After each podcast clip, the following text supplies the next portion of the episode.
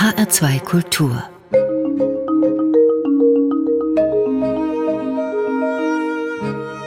Doppelkopf Die Geschichte der Wolken 99 Meditationen heißt ihr neuestes Buch. Wenn man nicht neugierig ist und nicht mit der Umschlagfolie spielt, hat man schon Pech gehabt. Es entgehen einem die Kreisstrukturinterferenzen von Ludwig Wilding. Geringste Veränderungen führen zu vollkommen anderen Ansichten. Das scheint für die Methode typisch oder für den Gestus. Kleine Schritte, gedrosselte Ansprüche, federleichte Beobachtungen, Ballast abwerfen als Schwebebedingung. Die Wolken scheinen diese Kunst zu beherrschen. Ja, da kann man ja kaum mithalten, denn äh, die Vielfalt der Wolken übertrifft ja eigentlich die Vielfalt äh, dessen, was wir so treiben. Und äh, mich amüsiert das natürlich auch äh, als, äh, sagen wir auch als theoretisches Modell, das ist völlig vollkommen richtig. Das hat natürlich auch mit äh, den Veränderungen im wissenschaftlichen Denken vielleicht etwas zu tun. Die Stichworte braucht man ja nicht mehr zu erwähnen, sind auch etwas abgedroschen inzwischen schon, diese ganze Geschichte mit der Chaostheorie. Aber eben, äh, da steckt ja mehr dahinter, da stecken ja auch Gestalten dahinter, also äh, Wiedererkennbarkeiten, Illusionen, Sinnestäuschungen. Das hat alles auch sehr viel mit Wahrnehmung zu tun. Und insofern ist das, glaube ich, für einen Poeten auch recht interessant. Und es sind Luftgebilde, es sind ganz leichte Gebilde. Der Gernhardt sagt immer fettfrei. Wenn etwas gut ist, ist es fettfrei. Ich glaube, Wolken sind etwas außerordentlich Fettfreies. Ja, äh, möglicherweise hat diese Vorliebe auch damit etwas zu tun, dass äh, in der deutschen Tradition doch das Gewichtige eine große Rolle spielt äh, in jeder Beziehung. Wir haben diese großen philosophischen Systeme, äh, die auch etwas Lastendes haben. Wir haben die bekannte Vorliebe der Deutschen für die Tiefe, die allerdings in den letzten Zeiten etwas nachgelassen hat, denke ich mal. Äh, und ich stelle ja auch an meinen Lesern im Ausland fest, es geht ja so weit, die vermissen manchmal ein bisschen das, was Sie unter Deutsch verstehen, das ist besonders in Frankreich so, die Franzosen lieben gerade den, das dunkle Deutsche als gewissermaßen, als, um, um ihre eigene Art von Leichtigkeit auszubalancieren. Und die vermissen das. Ich habe mir, haben mich schon oft gefragt, äh, du bist ja gar kein richtiger deutscher Schriftsteller. Also da spielen natürlich auch Klischees eine Rolle. Ja, ja, die haben sich ja an ihrem Heidegger mm. ordentlich ordentlich verhoben gearbeitet. Und verhoben. Und verhoben. Ja. ja. Herr Enzensberger, in der anderen Bibliothek erscheinen auch Reisebücher aller Art. Expeditionsberichte, Kapuscinskis Collagekunst, ein Handbuch mit den schlimmsten Reisen. Hans-Christoph Buch fährt zu den dreckigsten Diktaturen. Kapuscinski ist oder war ein klügerer, rasender Reporter. Andere tauchen zu Hause in die Wortmeere ein. Im Museum der modernen Poesie haben Sie sehr früh die Blicke weiten geholfen auf die poetische Weltliteratur. Können wir jetzt davon ausgehen, dass die nationalen Poesien einander intensiver wahrnehmen? Gibt es so einen poetischen Internationalismus? Davon ist ja oft die Rede und das ist auch mit der, sagen wir, mit der Kultur der Festivals äh, in den Vordergrund getreten. Wir haben ja heute eine ganz äh, eine Situation, die es nie zuvor gegeben hat. Äh, Lyrik war eigentlich immer ein langsames Medium und heutzutage kann also auch der weniger berühmte Poet, der vielleicht Schwierigkeiten hat, seine Miete zu bezahlen, aber jederzeit auch in Sydney oder in Tokio auftreten, in Moskau oder wo auch immer. Es wimmelt von diesen Festivals. Äh, man kriegt ja jede Woche fast eine Einladung zu so einer Veranstaltung. Aber ich glaube, dass da doch auch äh, etwas Täuschendes daran liegt. Äh, denn man schaut sich das an, da kommt dann dieser indonesische Dichter, der in einer Sprache, die niemand im Publikum versteht, seine Verse vorträgt. Man schaut ihm zu. Er ist auch anders angezogen als die anderen. Also das ist, gibt ein schönes, einen schönen exotischen Farbfleck. Ein Event. Wie, ne? Ja, ein Event. Aber wie tief dieses Verständnis reicht, das steht auf einem ganz anderen Blatt. Und äh, wenn man jetzt äh, sich ein bisschen darauf einlässt, äh, zu studieren, was da so produziert wird, dann stellt man fest, dass doch eine enorme Zähigkeit äh, der und auch eine gewisse Last der Traditionen. Ich denke an die lateinamerikanische Form von Rhetorik. Dort wird nach wie vor mit sehr wuchtigen Wörtern gearbeitet. Ich denke daran, dass äh, die amerikanische Poesie sehr wenig politische Gehalte mit sich bringt im Allgemeinen. Dies ist eine eher privat, geht eher in private Richtungen, ist mit äh, Genderpolitiks oder solchen Fragen dann beschäftigt. Und so könnte man jetzt für jede einzelne Literatur hm, doch eine gewisse äh, Charakteristik immer noch nach wie vor äh, feststellen. Die, die Dichter, ich, ich bin ja nicht so ein gläubiger Anhänger der Vorstellung von Originalität. Die Dichter schreiben immer an einen Text weiter, der schon vor ihnen existiert hat. Und äh, natürlich lesen sie äh, zunächst mal ihre eigene Literatur schon aus sprachlichen Gründen, ist das so. Und äh, viele Dichter können ja gar keine Fremdsprachen, also sind sie doch ein bisschen gefesselt an ihre eigene Tradition. Also ich habe früher mal äh, in diesem von Ihnen zitierten Buch Behauptungen aufgestellt, die, sich, die ich so heute nicht wiederholen würde. Von einer Weltsprache der modernen Poesie war da die Rede. Ich glaube, das muss man zurücknehmen. Das sind alles Mischformen. Natürlich gibt es auch so etwas wie, wie eine mestizenartige Literatur, also ganz äh, neue Mischformen, Leute, die, das hängt mit den Migrationen auch zusammen, ja. mit dem Exil vieler Dichter und so weiter. Also es gibt da durchaus auch Neues zu berichten, nur eine homogene äh, Weltpoesie gibt es nicht und wird es hoffentlich, muss man vielleicht auch sagen, nie geben. Also eine poetische Globalisierung durchs Englische sehen Sie nicht. Nein, nein, das sehe ich absolut nicht. Gerade in der Poesie sind die Leute ja sehr hartnäckig. Äh, äh, das, man kann dafür verschiedene Erklärungen finden. Das heißt ja auch, dass äh, auch zweisprachige Menschen meistens in einer Sprache träumen. Mhm. Also das sind dann schon etwas tiefsitzendere Affinitäten mit der Sprache. Ich glaube nicht, dass sich das so ohne weiteres versetzen lässt. Das jedenfalls ist das problematisch sehr problematisch, kann in manchen Fällen natürlich auch sehr merkwürdige Formen hervorbringen. Ich meine, Beckett, der dann Französisch schreibt zum Beispiel, das gibt es auch. Aber ich glaube, das ist eher die Ausnahme. In Deutschland gibt es ein paar spannende Hybriden, zum Beispiel türkische oder türkisch in der Türkei geborene ja. Frauen, ähm, schreiben ihr Leben lang nur auf Deutsch, verlernen ja. das Türkische und lernen es dann vielleicht wieder. Ja. Sie sagten Immigration. Ich glaube, da gibt es doch ein, ein, recht buntes, poetisches Völkchen mittlerweile. Ja, ja, sicher. Das, also es gibt ja auch in Deutschland, da gibt es diesen Chamisso-Preis, der jedes Jahr verliehen wird für äh, Leute aus dem Ausland gekommen sind und aber Deutsch schreiben. Und sicherlich ist das, eine, ist das eine Bereicherung. Ich meine, in der englischen Literatur ist das noch viel auffallender. Die haben ja die Spätfolgen des Empire äh, in ihrer Mitte das heißt, diese ganze indische Literatur, die postkoloniale Literatur nennt man das auch, äh, da schreiben ja sehr viele Englisch, weil das auch immer noch die, Staat, also die offizielle Sprache ihrer Länder ist, aber das sind ja keine Engländer.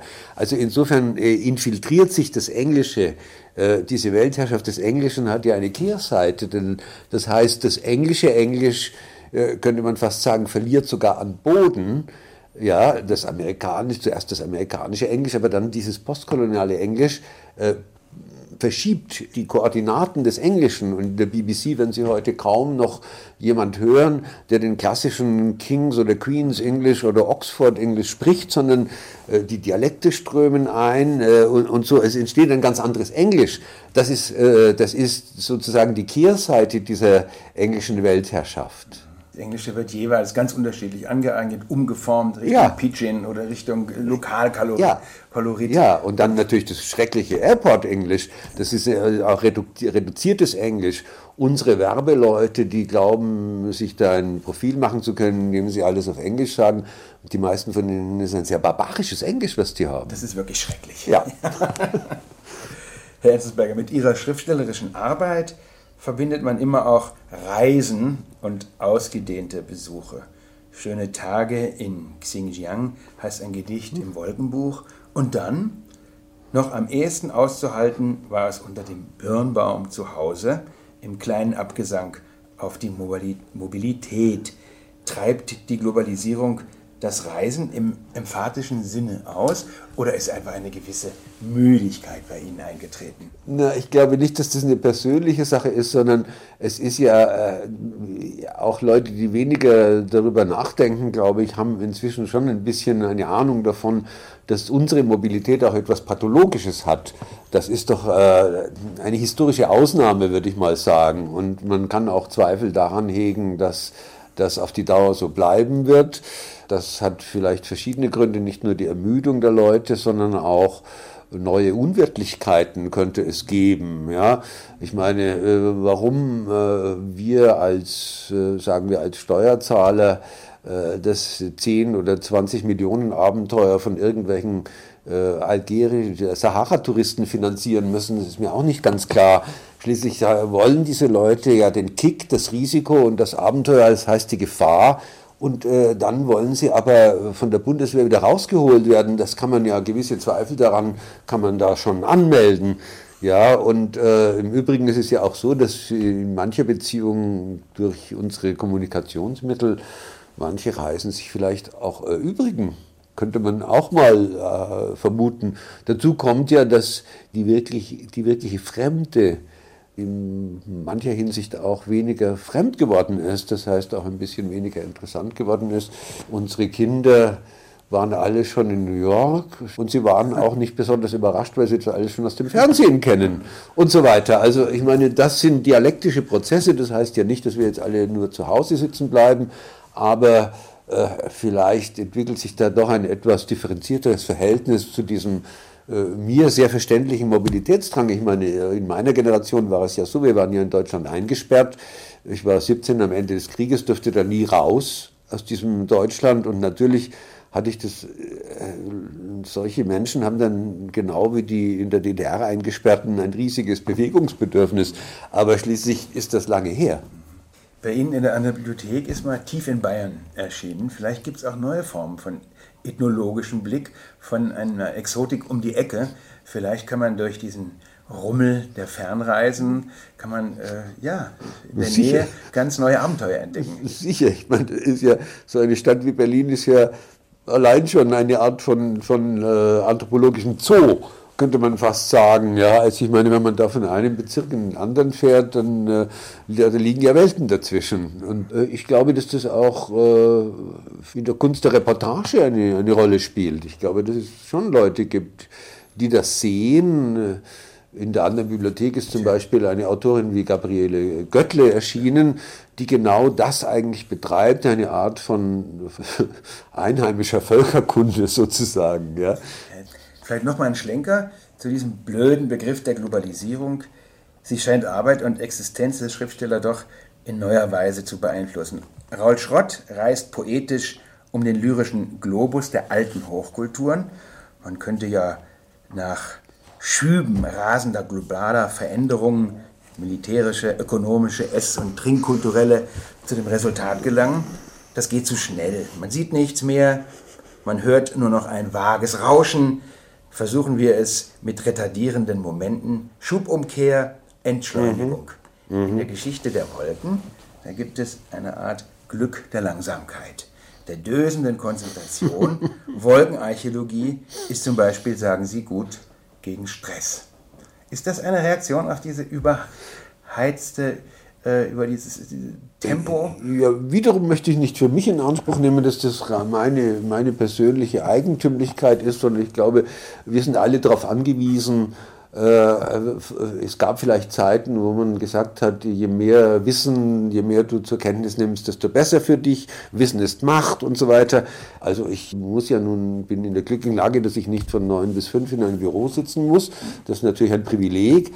Aber äh, es ist absolut notwendig, dass man zum Beispiel, äh, ich glaube, dass es äh, lebensnotwendig ist, zu trödeln. Man muss, man muss manchmal trödeln. Jemand, der nie trödelt, dem fällt auch nie etwas ein, möchte ich mal behaupten so.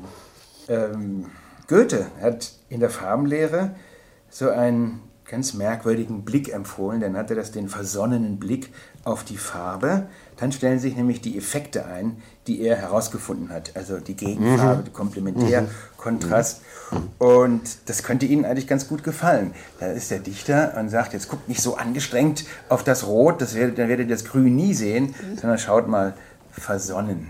Und äh, dann wird sich das schon einstellen, der, der Effekt. So ähnlich könnte ich mir jemanden vorstellen, der so auf dem Rücken liegt und in die Wolken schaut. Ja, äh, sicherlich. Äh, der, nun war das ein sehr begabter Mann, der auch äh, in seiner Wahrnehmungsfähigkeit ziemlich außerordentlich war, dieser Herr Goethe. Das muss man ihm erlassen.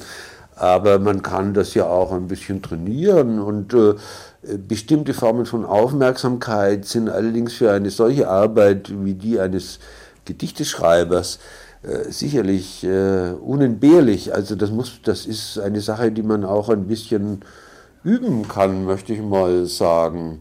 Äh, ich glaube, es war Mandelstam, der gesagt hat, zu den wichtigsten Eigenschaften eines Dichters gehört die Aufmerksamkeit. Mhm. Und diese Aufmerksamkeit unterscheidet sich ja von der von eines Forschers, der durch ein Mikroskop schaut, ähm, oder eines Bilanzbuchhalters, der da aufpassen muss, dass ihm die Zahlen nicht durcheinander rutschen sondern äh, das liegt ja näher an den sinnlichen, äh, an der Erscheinungsform von Phänomenen und so weiter. Und je mehr man sich darauf einlässt, äh, würde ich schon sagen, desto mehr sieht man dann auch. Also wiederum in der Geschichte der Wolken finden sich Gedichte oder Meditationen, die stark naturwissenschaftlich orientiert sind. Chemie der Transparenz, Atomgewicht 12,011. Vielleicht interessiert es Sie, dass an der Augsburger Universität ein Wissenschaftszentrum existiert, an dem ein ordentlicher Chemiker eine Chemie der Stoffe betreibt. Es gab ein großes Baumwollprojekt. Es geht um Staub, Wasser, Holz. Dahinter steckt die Einsicht, dass wir uns durch Unkenntnis und Desinteresse von den Stoffen, die ja auch Lebensmittel sind, entfremden. Finden Sie das schön? Also das ist ja eine sehr, sehr gute Idee. Das ist eine sehr gute Idee und auch, dass er eben jetzt nicht gleich reduktionistisch vorgeht und sagt, wir müssen uns mit dem periodischen System befassen, sondern es sind ja sehr komplexe Stoffe, von denen hier die Rede ist und äh, deren Eigenschaften auch nicht so leicht auf eine Formel zu bringen sind vielleicht, ja. Das heißt, also Holz lebt, äh, Baumwolle lebt auch, das sind ja lebendige Stoffe zum Teil vorhanden und naja, die spürt man ja auch der, auf der eigenen Haut. Und äh, da gibt es etwas, was vielleicht äh, den Chemiker sogar überfordert. Also wenn man einfach, weil unsere, unsere Sinne, die mögen ja nicht zuverlässig sein, aber sie sind von einer so hohen Differenziertheit, also zum Beispiel Konsistenzen. Wie viele Konsistenzen sind wir in der Lage zu unterscheiden? Eine ganz äh, merkwürdige Frage. Ich glaube nicht, dass es da eine Antwort gibt. Es ist auch individuell sehr verschieden. Aber äh, ich meine, die Tatsache, dass wir mindestens 50.000 Farbnuancen unterscheiden können, das ist ja schon ganz fantastisch. Und auch da äh, ist es eine Frage der Aufmerksamkeit, des Hinschauens. Ich meine, auch äh, wie ein Kenner zum Beispiel ein Bild betrachtet, das ist ja ähnlich auf einer anderen Stufe. Der eine sieht was, der andere hat Tomaten auf den Augen. Ja, Chemie der Transparenz. Also das sich einlassen bei Ihnen auf chemische Feinheiten auch, auf Atomgewichte, bereichert schon Ihr Laboratorium der poetischen Mittel. Oder wie gehen Sie daran? Naja, also ich, es ist einfach an dieser ganzen Wissenschaft, an diesen ganzen Naturwissenschaften seit ein paar hundert Jahren etwas äh, doch relativ Unwiderstehliches ich meine, äh, ich finde es einfach äh, töricht, sich davon abzukoppeln. Ich meine, das hat so viele Dimensionen und so eigenartige, auch, es verändert ja auch unsere Wahrnehmungsfähigkeiten, es verändert unsere eigenen Fähigkeiten. Es ist nicht so, dass die Wissenschaft nur außen ist, äh, sondern unser ganzes Verhältnis zur Welt, wenn, Sie zum Beispiel an die Kosmo Kosmologie denken. Ich meine, wie wir früher, wie die Menschen früher die die Sterne betrachtet haben. Also sei es, dass sie die Sonne angebetet haben, sei es, dass sie als Astrologen ihr Schicksal gedeutet haben, sie haben Konstellationen benannt, oft mit mythologischen Namen. Das war eine, das hat die Leute ja sehr beschäftigt, das ist ja in sie eingegangen. Die, ganze Dichtung ist voll davon, ja. ja. Und äh, jetzt haben wir aber andere Dimensionen äh, der Betrachtung dieses Universums und die sind doch großenteils durch Wissenschaft vermittelt. Und meine Behauptung ist eben die, dass auch in der Poesie, äh, auch dass in der Wissenschaft eine Art von Poesie steckt. Die muss man nur auffinden, die muss man vielleicht manchmal herausholen aus dem Jargon der Wissenschaften, auch aus den Fixierungen der Spezialisierung ein bisschen herauslocken. Und das ist alles, wissen Sie, ich meine, das ist ja das Merkwürdige an dieser Art, sich zu äußern, diese Gedichte, was ist das schon? Diese Gedichte sind alles Fresser. Es gibt überhaupt nichts, was nicht da irgendwie sich einfädeln könnte, sage ich mal. Ja? Sie können alles, das ist alles was auf die Mühle. Und wieso soll man darauf wie soll man darauf, wie kann man darauf verzichten, das verstehe ich nicht. Hat es auch mit dem was zu tun, was Einstein so unter der Schönheit zum Beispiel einer eleganten Formel gemeint hat? Da hatte ich auch so eine Art ja, selbstverständlich. Blick auf seine Arbeit. Selbstverständlich, die besten Wissenschaftler haben immer eine Ästhetik. Äh, da, spielt immer eine Ästhetik eine Rolle. Und äh, es ist sogar bei den wirklichen Entdeckungen und Erfindungen spielt ja oft so eine Intuition eine Rolle, die längst dem rationalen Forschungsprozess vorauseilt. Und das ist ja, das ist ja, da gibt es doch Analogien zu dem, was ein Schriftsteller macht, denn der kann auch nicht nun genau erklären, woher er alles, woher er das hat. Das kann er auch nicht sagen. Aber schön wäre es dann doch ein Gespräch Enzensberger mit Singer, Singer mit Enzensberger, wo man die Verfahren sich gegenseitig äh, demonstriert und schaut, äh, ob da was möglich ist. Gut, ich bin ja auch in der glücklichen Lage, dass ich nicht äh, meine Freundschaften und Bekanntschaften sich nicht auf Verleger und, und andere Schriftsteller gut. beschränken, sondern ich, ich habe Herrn Singer kenne ich zum Beispiel ganz gut, wir unterhalten uns öfter und dann bin ich jetzt Mitglied von einem, so einem Old Boys Club, äh, diesem Polymerit, das sind lauter Wissenschaftler da, also da und da kann man sich dann ganz ungestört äh, über alles Mögliche unterhalten. Die sind auch ganz äh, bereit. Das ist ja nicht so, dass die da sagen, was will denn dieser Mensch hier von uns? Nein, nein, die, sind ganz, die erzählen einem wunderbare Sachen. Was sagt denn so ein, ein Wolf Singer, wenn Sie ihm von der Poesiemaschine erzählen? Sagt er denn nicht vielleicht, Mensch, der soll mal seine Gedichte machen und jetzt nicht äh, mit Ach, Mathematik ja. arbeiten? Ah, nein, das würde ihm sicherlich ganz ferne liegen. Es gibt aber es gibt natürlich wissenschaftspolitische Diskussionen, die, wo, es dann, wo es dann auch kontrovers werden kann. Denn es ist ja nicht so, ich bin zwar ein Liebhaber, aber kein Anbeter der Wissenschaften. Ja, bei Singer changiert das auch ganz schön. Ja. Dieser, dieser Wahn, alles aus Neutronen und ja, aus Synapsen sicher. und aus Gehirnströmen erklären zu wollen äh, ist vielleicht ein bisschen vermessen. Natürlich, er hat, auch, er hat ja da auch philosophische Probleme. Da entstehen auch philosophische Mind-Body-Problem zum Beispiel. Ich meine, damit äh, es gibt ja nicht die geringste Aussicht, dass man damit jemals äh, fertig werden könnte. In der bisherigen Forschung jedenfalls ist man keinen Schritt weitergekommen.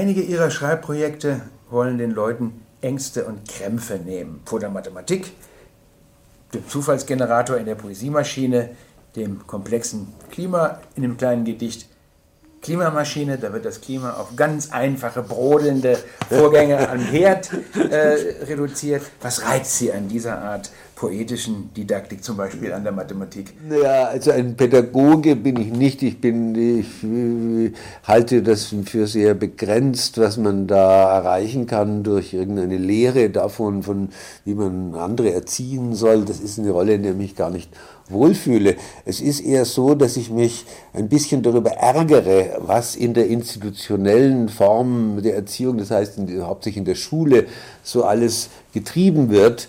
Das ist ja, das ist einfach ein riesiger Mangel an Souveränität. Diese Leute, die ist ja ein sehr schwieriger Beruf, das sehe ich, alles Lehrer sein ist ein schwieriger Beruf, aber was ich nicht verstehen kann, ist äh, die freiwillige Unterwerfung. Äh, schließlich sind diese Leute unkündbar und könnten auch ihre Fantasie walten lassen. Stattdessen äh, braucht nur irgendein idiotisches Kultusministergremium äh, unsere Rechtschreibung zu versauen und sofort wird sklavisch, die, die, wird ein sklavischer Gehorsam geübt. Das ist vollkommen überflüssig. Und so könnte ich jetzt weitermachen und ich will aber gar keine Lehrerbeschimpfung, das, das ist ja un, unfruchtbar, aber ein bisschen ein Ausgleich, vor allem wenn man wie ich eigene Kinder hat, äh, dann hat man natürlich einfach die, die Regung, äh, das kann man doch nicht mit ansehen, wie die ihr Leben lang zu Mathematikhassern zum Beispiel erzogen werden. Das kann ich einfach nicht ruhigen Blutes mit ansehen. Also muss man da eine, eine kleine Handreichung, irgendeine Geste, irgendetwas, um sie da rauszulocken aus dieser Falle. Naja, so machen Sie es ja mit Gedichten auch. Sie sind ja, Sie wirbeln da ja alles wild durcheinander im Wasserzeichen der Poesie finden wir wunderbare Verfahren von Reduktion, von Palindrom. Das sind ja alles Grenzgebiete auch von Mathematik. Und ja, es gibt da auch, es gibt da auch, ich meine, gerade diese Leute wie Queneau und Sie, wir kennen diese Leute schon. Es gibt so eine eher äh, im Verborgenen wirkende, äh, auch da gibt es, äh, gibt es so Grenzflächen, Schnittflächen zwischen Poesie und Wissenschaft. Die, die blühen ja meistens im Verborgenen, aber warum eigentlich so unzugänglich ist dieses Terrain auch nicht und außerdem äh, ist da auch eine Menge Witz und äh, Witz und, und, und, äh, und Amüsement verborgen. Warum nicht? Das kann man auch hervorlocken. Also das kann ich Ihnen bestätigen. Als ich Ihr Mathebuch mhm. gelesen habe, habe ich so einen mathematischen Witz kennengelernt, ob, obwohl ich selber geschädigt bin, also genetisch offenbar, weil das in der Familie, das ist nicht genetisch, das ganz ist, schlecht aussieht. Nein, das ist, wissen Sie, das ist wie mit der Musik. Das ist wie mit der Musik, den absolut unmusikalischen Menschen, den gibt es nämlich gar nicht. Jeder kann ein paar Lieder. Jeder kann ein paar Lieder und wenn es Schlager sind, macht nichts, aber es ist auch Musik, ja, oder irgendein, irgendeine Pop-Sache, weil es mir egal, aber den absolut das ist ein pathologischer Grenzfall, wenn jemand sagt, er, kann, er hat noch nie Musik gehört. Das, das, das kann geht heutzutage überhaupt Das kann ja gar nicht sein. Und, oder, er, oder er, hat kein, er weiß kein Lied, er weiß keine ja. Melodie, das gibt ja. es ja gar nicht. Und genauso ist das Mathematische ist fest verdrahtet in unserem Gehirn, genau wie die Musik fest verdrahtet ist. Das heißt, das Potenzial ist da, nur die Leute werden natürlich da irgendwie davon, es wird ihnen abgewöhnt also eigentlich ist keine, keine Pädagogik, sondern ist eigentlich so ein bisschen ein Weckerstellen, so ein bisschen wachrappeln. Ja, ja, ja, so seine, auch seine eigenen Vergnügungen mit anderen teilen, könnte man sagen. Interessiert Sie die Quantenphysik? Na gut, ich meine, ich habe so die, da gibt es auch einen guten Bekannten, das ist der Zeilinger in Wien, der sich da, der übrigens ein sehr schönes Buch geschrieben hat über seine Forschungen und so weiter. Das ist auch absolut, äh, das kann auch eigentlich jeder normal intelligente Mensch verstehen der beschäftigt sich damit. Es ist ja wohl etwas, wo wir, das ist, sagen auch alle, die, die sich darauf verstehen, äh, das ist ein Bruch mit dem, was wir gesunden Menschenverstand nennen. Das ist absolut konterintuitiv. Das, ja, konterintuitiv, das, das, das, das, äh, widerspricht allem, was wir zu denken gelernt haben. Und äh, auf der anderen Seite ist es aber offensichtlich so, dass äh, man damit Dinge in den Griff bekommen kann, äh, theoretisch, die auf eine andere Weise unerklärlich dunkel bleiben. Und insofern müssen wir mit dieser, mit dieser Denkweise rechnen. Und es könnte ja vielleicht sein, dass in 200 Jahren die Leute das für eine Selbstverständlichkeit halten. Es kann ja sein, dass es an unseren Blockierungen liegt. Also das menschliche Gehirn ist ein sehr merkwürdiges Organ äh, möglicherweise durchaus in der Lage ist, auch so zu denken. Also ich habe so den Eindruck, dass man auf Erkenntnisse der Quantenphysik auch mit so einem versonnenen Blinzeln schauen sollte. Und plötzlich stellt sich so ein, changiert da was. Da ist plötzlich negativ und positiv, kann ineinander übergehen. Und so Ja. diese harten äh, Ja, Grenzen, die, ja, die ja. Pole, Ja. die werden so ein bisschen aufgeweicht und man kippt. Man hat so Denken als Kippfigur. Ja, ja, das gutes ist Training. natürlich auch, äh, das ist natürlich auch, äh, letzten Endes sind die Physiker, das ist meine Überzeugung, die Physiker sind viel weiter als die Biologen. Die Biologen hängen immer noch an den reduktionistischen Modellen herum, ja, also reduzieren, etwas zurückführen, auf etwas ableiten und so weiter. Diese ganze Denkweise, während sich die, die, die Astrophysiker zum Beispiel oder die Partikelphysiker oder die Quantenphysiker haben sich davon ja längst äh, entfernt. Das ist äh, eine sehr spekulative Wissenschaft im Übrigen auch. Und äh, ich pflege ja zu sagen, dass sie sozusagen die Statthalter der Metaphysik geworden sind. Denn äh, die klassische Metaphysik, mit der hat man ja sehr viel abgerechnet und so. Die, die hat, man in, hat man auf einen Seitenplatz äh, abgeschoben, aber durch die Hintertür kommen dann eben äh, Überlegungen wieder ins Spiel, die sozusagen das Universum im Ganzen betreffen. Das äh, was anderes, äh, was, das hat man früher eben Metaphysik genannt. Die Geburt der Erde ist doch das, Ja, das heißeste natürlich, Thema. der Anfang. Der Anfang. Der Anfang. Und das Ende. Das Ende. Ja. Das sind alles, das sind ja metaphysische Fragen eigentlich, aber die werden heute eben eher von diesen äh, extremen Wissenschaftlern versucht zu beantworten. Vielleicht nochmal zurück zur Literatur. In Ihrem Wolkenbuch findet sich ein Gedicht über Max oder W.G. Sebald, der uns nahe ging. Von weit her schien er gekommen in die unheimliche Heimat. Nachdem er nun immer als Melancholiker, wenn nicht gar als der Vorzeigedepressive unter den Dichtern ausgedeutet wurde, zitieren Sie da eine Gegenkraft. Und da heißt es bei Ihnen, dass ihm der Staub leicht wurde, wissen wir nur aus drei Zeilen. So glitt ich lautlos, kaum einen Flügel rührend, hoch über die Erde hin. Ist das eine Art Benjaminscher Engel? Oder wie habe ich das zu verstehen?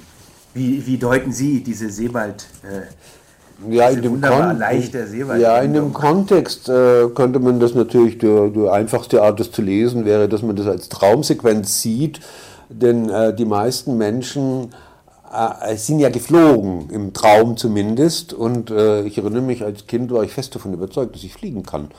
Äh, und äh, äh, es ist ziemlich schwierig, sich da von dieser Idee ganz und gar zu verabschieden. Und damit meint man natürlich nicht die Lufthansa, sondern da meint man ein autonomes Fliegen. Und diese, sagen wir, nennen wir es ruhig eine Traumerfahrung, ist, glaube ich, den meisten Menschen bekannt. Ja, und das ist auch eine Art, sich, äh, ja, wenn man so will, über die Alltagsrealität eben sich zu erheben. Ich meine, das, das ist auch ein Bedürfnis. Wir haben ja so viele Wünsche, wir haben so viele Bedürfnisse, Bedürfnis nach Gerechtigkeit. Ich meine, das ist genauso unerreichbar äh, wie das autonome Fliegen, das wissen wir ja auch. Und trotzdem äh, beschäftigt uns das. Wir wollen, wir lassen ja nicht ganz davon ab. Ja, ich finde aber die Idee ganz schön, dass der W.G. Sebald, ja, der immer so traurig reingeschaut hat und so leise gesprochen ja. hat, dass man da auch ein bisschen mit aufräumt. Ja. Ach ja, nicht nein, der war ja, der, der hat es ja nie dargestellt. Also ich meine, ich kannte ihn ja ein bisschen, äh, ich war ja sein Verleger unter anderem und war doch auch mit ihm befreundet und äh, der, hat, der hat ja nie den Depressiven dargestellt. Also dieses, das kennt man ja, diese Figur, die die anderen damit beschwert, ja, mit ihrer eigenen, äh, mit ihrer eigenen Problematik und ach und weh und dann muss man immer mit denen soll man alles sollen sie therapieren und das lag ihm ja vollkommen fern. Das, das war überhaupt nicht so. Der konnte auch sehr munter sein, schließlich, und es geht auch eben, diese Wahrnehmungsfähigkeit war bei ihm im höchsten Grad vorhanden. Das ist ja auch etwas, was belebt. Das ist ja nicht nur etwas, was, was einen fertig macht. Im Gegenteil, äh, natürlich äh, kann man dann sagen, vielleicht äh, dieses Schreiben ist ja keine neue These, es kann auch therapeutische Wirkungen auf den Autor haben, gewissermaßen. Er hat sich da, das sind so Münchhausen-Sachen, man zieht sich eben aus dem eigenen Schopf, aus dem Sumpf, natürlich. Das hat er eben auch getan und, äh, und es ist jetzt hinterher natürlich, jetzt durch diesen, äh, durch diesen sehr frühen, skandalösen Tod äh, wird ja natürlich auch die Tendenz zur Heiligsprechung äh, kommt dann ins Spiel. Ich meine, da, auch da finde ich das ein bisschen ungerecht, sagen wir. Äh, schließlich er lebt ja in seinen Sachen, also halten wir uns doch daran. Ich habe mal seine Farbatjektive untersucht. Mhm. Und siehe da, mhm. es gibt kaum einen Autor der deutschen Literatur, der so virtuos Farben sehen kann. Ah, ja, ja, da haben Sie Neologismen für Farben. Mhm. Sie haben also funkelndes Goldbraun und es ist ein einziges Farbenparadies. Ja, ja, sicher. Und die Farbe, mit der er am meisten spielt, ist grün. Ach. Ja, es gibt also ja. unglaubliche Grüntöne bei ihm, eine richtige Bereicherung des Farbensehens, ganz Aha. versteckt bei ihm. Ja. Gerade weil ich auch diese, dieses ewige, den ewigen Vorwurf der, der Melancholie und ja, der ja, die wollte ich mal untersuchen. Ja, es ist eben so, dass äh, merkwürdigerweise, äh, dass Schriftsteller nach wie vor äh, Legenden, die, die sind legendenträchtig. Also es irgendwie möchte die Öffentlichkeit, wenn ihn nicht schon auf eine Formel bringen, so doch eine Legende äh, von ihm äh, herstellen. Und ich meine, manche Autoren bieten sich dazu an. Ich meine, Celan ist ein äh, offensichtliches Beispiel. Aber jeder, für jeden wird sozusagen so ein Etui hergestellt, in dem er dann beerdigt wird. Und, äh, Funeralbestattung. ja, gut, aber ich meine, damit muss man sich ja nicht abfinden. Ich lese jetzt zum Beispiel jetzt wieder Hamsun gerade äh, wegen meiner norwegischen Sachen und ich finde den unheimlich lustig. Ich lache mich, äh, ich, ich lache immer, ja, wie der, wie der das macht mit seiner, mit seiner dreifachbödigen Ironie und solchen Sachen. Und das ist eben auch nicht, das, das hat jetzt gar nichts mit seinen, mit diesen, mit, mit seinen politischen Meinungen, hat das ja gar, gar nichts zu tun. Ja. Aber es ist halt ein Bedürfnis der, der Vereinfachung, sagen wir, dem auch die Literatur anheimfällt oft. Und da muss man sich nicht damit abfinden. Ja, so gegen Ende unseres Gesprächs, Herr Enzensberger, würde ich gern mal auf mein Lieblingsthema kommen. Und das ist natürlich das Radio. Wir haben eine ganz merkwürdige Bewegung im Augenblick. Es scheint so eine Art ja, neue Lust am Zuhören zu haben. Überall hört man ja, also Jugendliche sowieso und, und Alte erst recht, können nicht zuhören.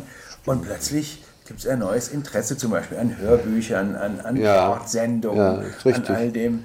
Haben Sie ja, da Erfahrungen auf dem Gebiet? Ja, gut, also ich meine, natürlich ist die Oralität von Literatur, um jetzt mal bei der Literatur mal anzufangen, die äh, wurde ja durch das Gutenberg-Zeitalter irgendwie auf die Seite gedrängt. Und es hat sich aber eben herausgestellt, und das ist ein Symptom dafür, dass es immer dieses, diese Dimension der Stimme in der Literatur gibt, in der Poesie vielleicht besonders, aber auch in der erzählenden Literatur. Die Erzählerstimme äh, hat ja einen eigenen Zauber.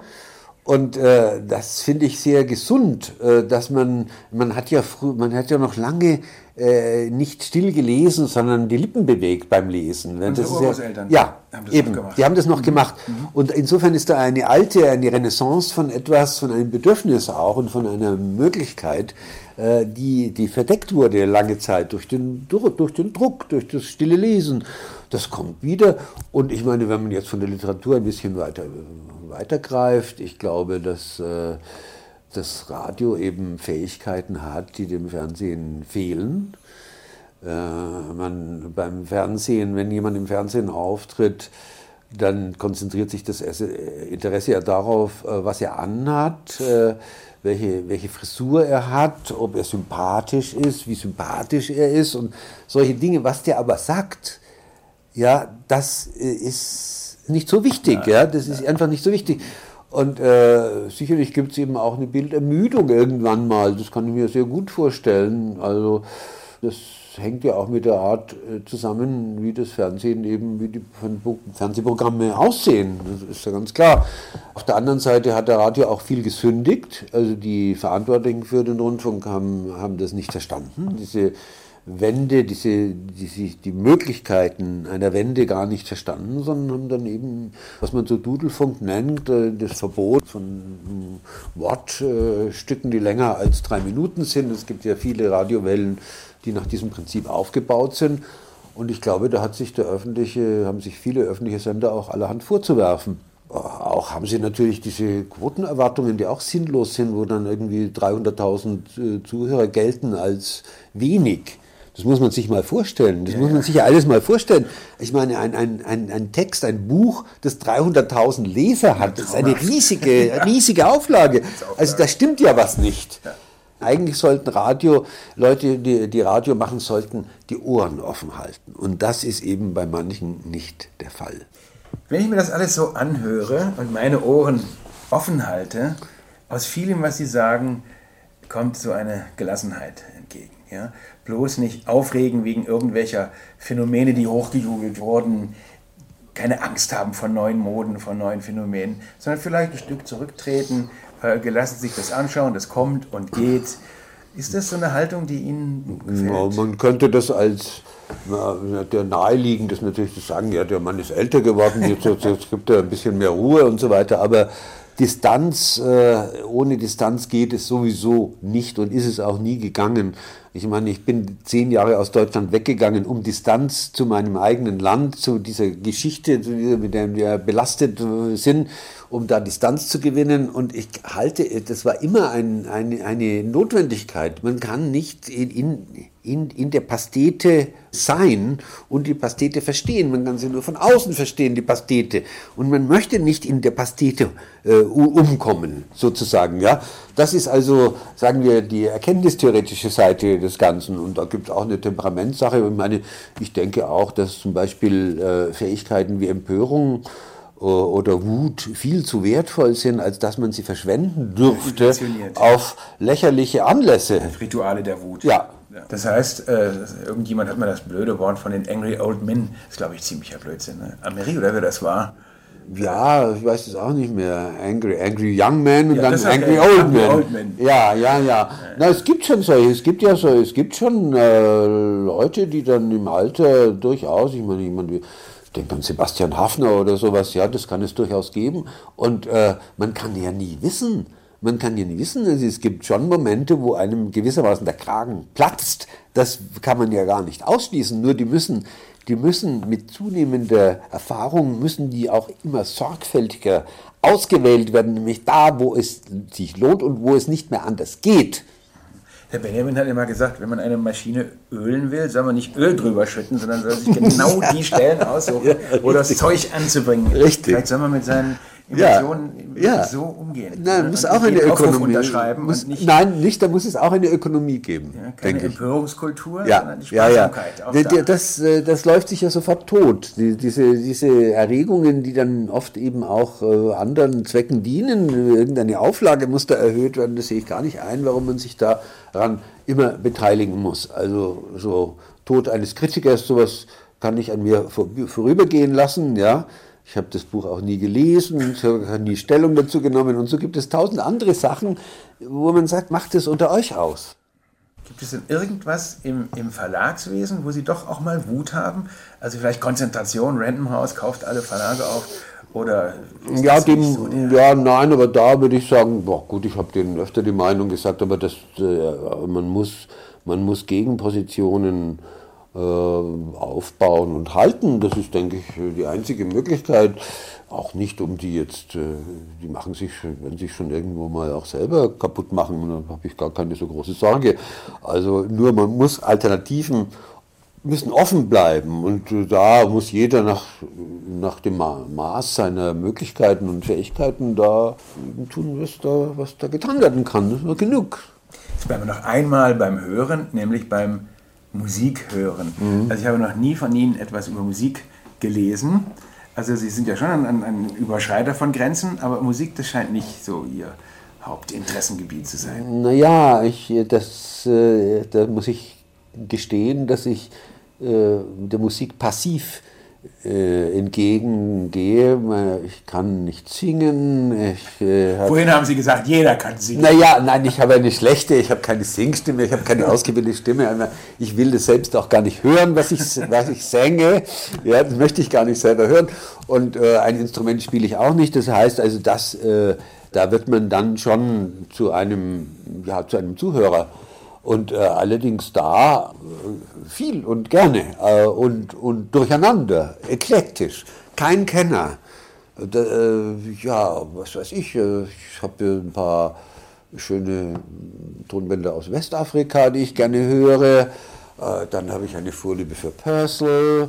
Dann habe ich eine Vorliebe für Haydn, und zwar die Kammermusik von Haydn, nicht die Symphonien.